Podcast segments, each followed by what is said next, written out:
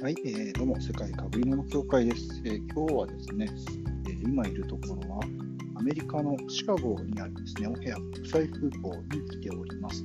これからですね、日本に帰る飛行機、ま、ちょっとトランジットがあるんですけれども、乗っていくというところで、えー、今日はですね、前シンガポールでやったのと同様ですね、2022年ですね、6月現在のえアメリカ、まあ、ちょっと出張で行っただけなんですけども、そこで見たこととか聞いたこととかを自分の英語も兼ねてに残してみたいなと思います。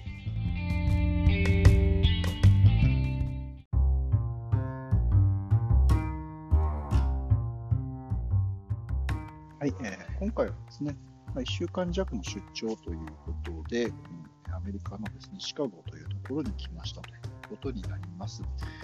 でちょうどつい先日ですね、本当に行く直前に、えー、今、まあ、ちょっとまではですね、日本からアメリカに行くときには、えー、PCR 検査を日本で受けなければいけませんということだったんですけども、えー、行く直前の金曜日かなんかでしたかね、飛行機に乗ったの確か、あれは火曜日に乗ったのかなと思うので、えその前の金曜日かなんかに、えー、アメリカ政府は PCR 検査を要求しないということになったので、え日本でですね、受ける PCR というのは、もうキャンセルしてで、そのまま飛行機に乗ることができました。うん、出国自体はほとんど何かをしたこともなくですね、一応今、えっ、ー、と、MySOS っていうアプリに入れてくださいねとか、あとワクチンの接種証明書の、まあ、裁判のやつですね。これはまあ前、もうシンガポール行った時にはちゃんとセッティングしてあるので、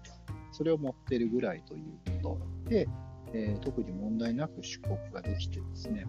飛行機も別にあのすんごい混んでたとかいうことではなかったかなというところです。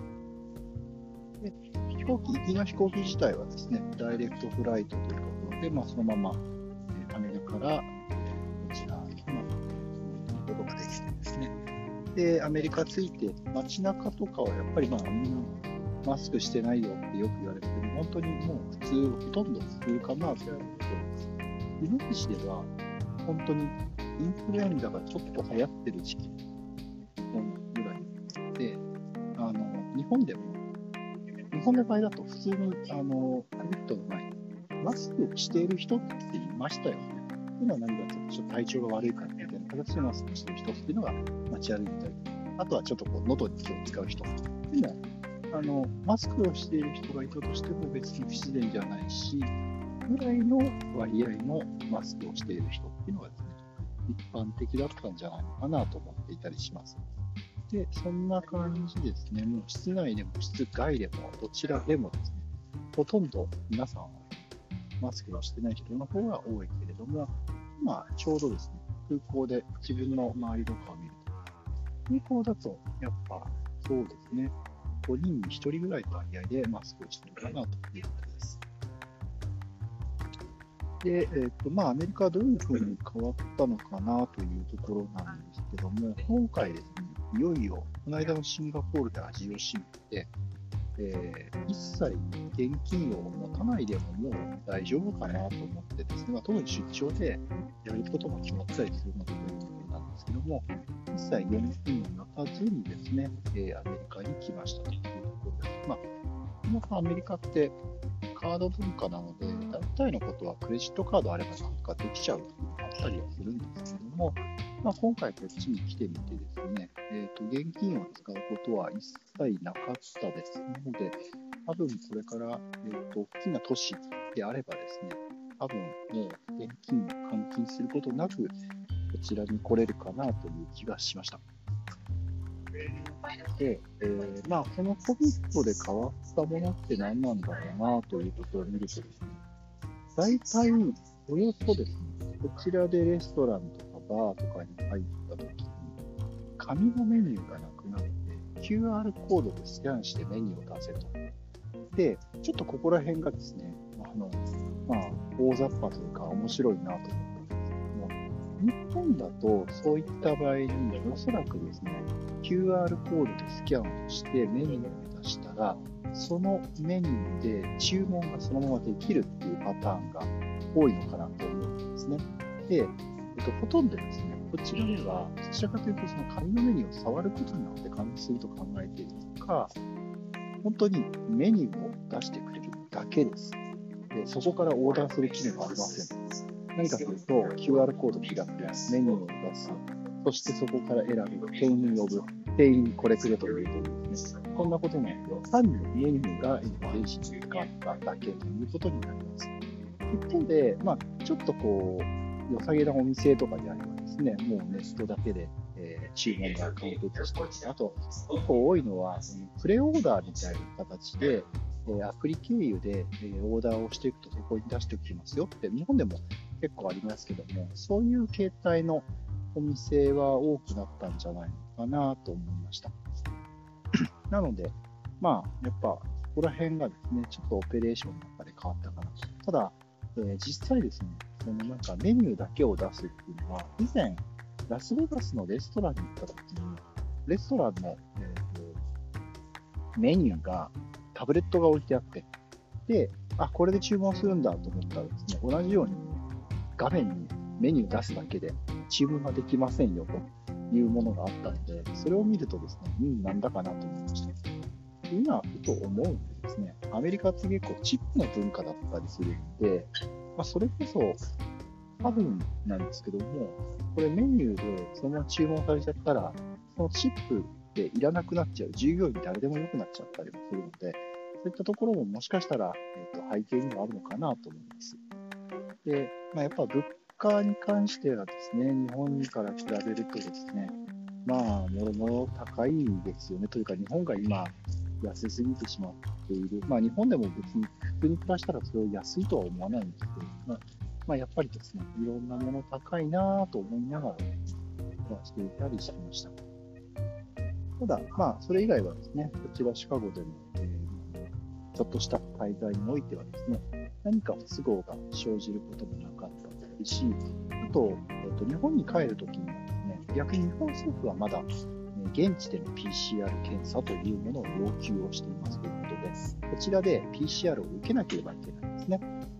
で、えっと、こちらですね、PCR 受けられるところとすごいたくさんあって、えっと、CVS っていう、まあ、街のコンビニ、ドラッグストアみたいな、松清みたいなところは大体ですね、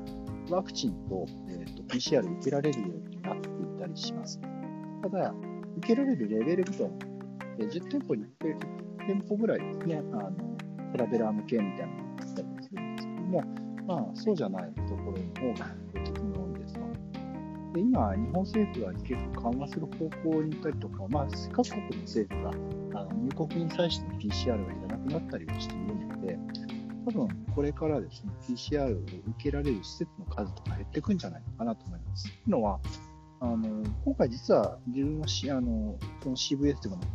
クリニックで受けたんですけども、結構あの受けられるよというところは、この PCR のために、まあ、多分ビルとかの、えー、街の有給施設をですね、まあ、一旦クリニックにしてるみたいなところが結構多くて、でそういうところは、まあ、ほぼほぼ役割を終えてきたんじゃないのかなと。でこれで多分もう閉じちゃうんじゃないかなっていうです、ね、気がしています。なので、まあ、そういったところはこれから変わっていくところなのかもしれませんね。でですね、今回自分の中で失敗したなというところは、PCR 検査って日本ってあの日本の専用の書式に合わせなければいけないみたいな、ね、そういった通達を出していてですね、それと何かというとですね、これあの商売になってしまっていて、いろんなところで先ほどの CVS もそうなんですけども、あの接種証明書出しますよと言ってくれるんですね。言ってるというか、そういうふうになってるんですけども、その接種証明書が日本の書式と合ってないよみたいなケースがですね、まあまああったりするんですね。で、えーと、今回はその日本の証明書に合わせて出しますよというところを予約をして出したんですけども、これ追加料金なんですね。で、ちょっと自分の中でポンコツをやってしまったのはですね、最初はその、あ、えっ、ー、と、日本の様式で合わせるところというのをちょっと探そうと。で、CBS も、あの、あるんだけど、ね、CVS は様式がどういうものなのか分かんないっていうところで、えー、まあ、宿の近所にすぐにあったんです。歩いて10分ぐらいのところにあったので、そこ申し込んでやったらですね、まずは時間間違い、あ、時間じゃない、えっと、オプションは申し込んだんだけど、ワクチンの申し込みして、あの、PCR の申し込み自体やってなくて、えっと、お前はオプションだけで申し込まれていて、えー、検査申し込んでねと。なので、あの今から予約をしちゃうです。今から予約をしようって言うんですけども、そこ、多分僕がいる間に誰も来なくて、もう一人また後ろでおじさんがちらっとやっていきましたので、ガラスキラス。だけども、あの次の予約時間まであの30分待てみたいな形で、お前本当は暇なんだろうなと思いながらですね、30分、すぐに予約自体はもう数秒でできちゃうようになって、予約をしておで、えー、まず最初に PCR の、えー、報告書みたいな、検査の検査の、えー、結果というのが、今日の夜まで出ると。えーまあ、午前中に受けたので、今日も夜まで出て、で明日も多分昼過ぎぐらいまではですね、えー、日本語の証明書っていうのを出すよというですね、そういった、ことを言われたんですけども、まず、もらった結果がですね、夜やってきて、でその結果を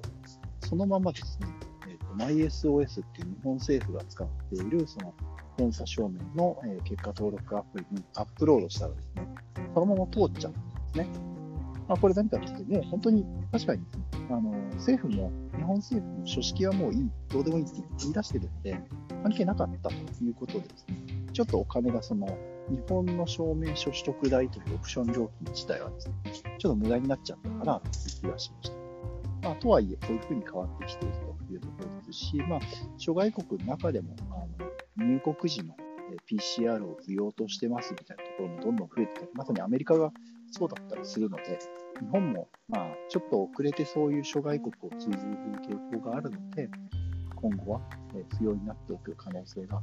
あるのかなというふうな気がしています。あとはですね、まあ、今回ちょっと比較的もう仕事、え、缶詰状態だったというところで、そんなにですね、えーと、いろんなことはしていないんですけど、まあ、そうは言ってもですね、朝、えーと、公園をジョギングしたりとか、あと,、えーと、野球、こちらシカゴはですね、シカゴカブスという野球チームがあって、ちょうど、えー、今回行ってる間はですね、泥沼の10連敗みたいな感じで、毎日のようにですね、十何点取られて負けていくみたいなですね、そんな時期で、えっと、見に行った、最初着いた日にですね、えー、同僚と2人で、えー、時差ボケで早く寝ちゃうと困るので、ちょっと野球見に行こうぜっていう日に見に行きました。だけどもですね、えー、最初、序盤、えっとまあ、結構有名そうな選手がですね、2打席連続ホームランとか活躍したんですけども、あとみたいな後半で、えー、ボコボコに、えー、やられて逆転されて、で翌日は十何点取られてやられると。で、やっと昨日、えー、泥沼10連敗から脱したみたいなですね、そんな状態だったりもしました。で、それ以外にですね、実は昨日の夜にですね、えーと、アメリカにも、日本には野球の独立リーグ、パ・リーグとセ・リーグ、プロ野球とは別の、えー、独立リーグって言いうんですけども、それにですね、ちょっと行ってみました。これなかなかですね、面白かったので、後でですね、え、何かブログとかに書いてみたいなと思います。まあ、なんか空港の近所にシカゴドッグスっていうですね、えー、まあ、独立リーグのチームなので、ドッグスはホットドッグ、まあ、シカゴホットドッグが有名で、ホットドッグとですね、犬にかけていて、なんか犬が、えー、普通に入ってこれる球場みたいな形で、まあ、時々ですね、気があの油断するとうんこ踏んじゃうんですけども、まあ、なかなか素敵な、まあ、経験ができたんですね。これはなんか文章とかに残してみたいなと思います。ではですね、そろそろ自分の飛行機の、えー、コーディングが始まったので、もし何か、え、追加することがあればですね、次のトランジット先で、えー、見てみたいなと思います。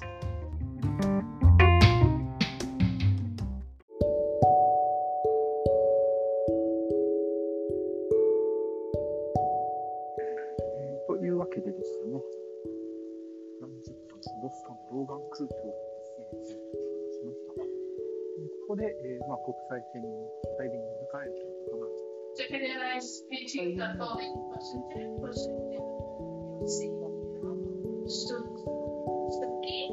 Please proceed to the gate 11 for the message.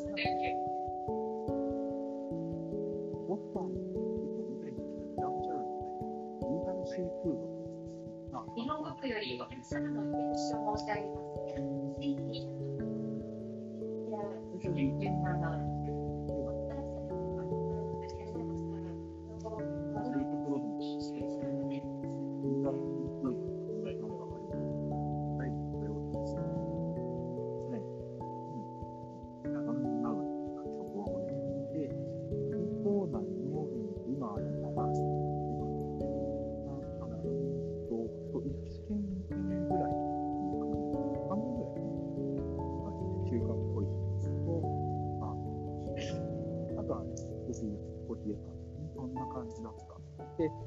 こ買い物のお店で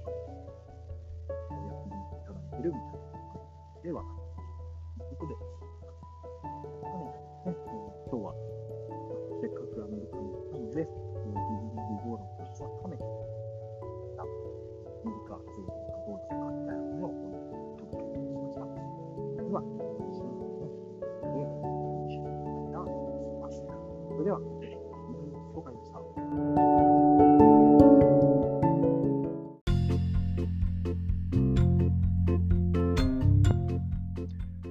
界かぶりもの協会の SRC スタディノート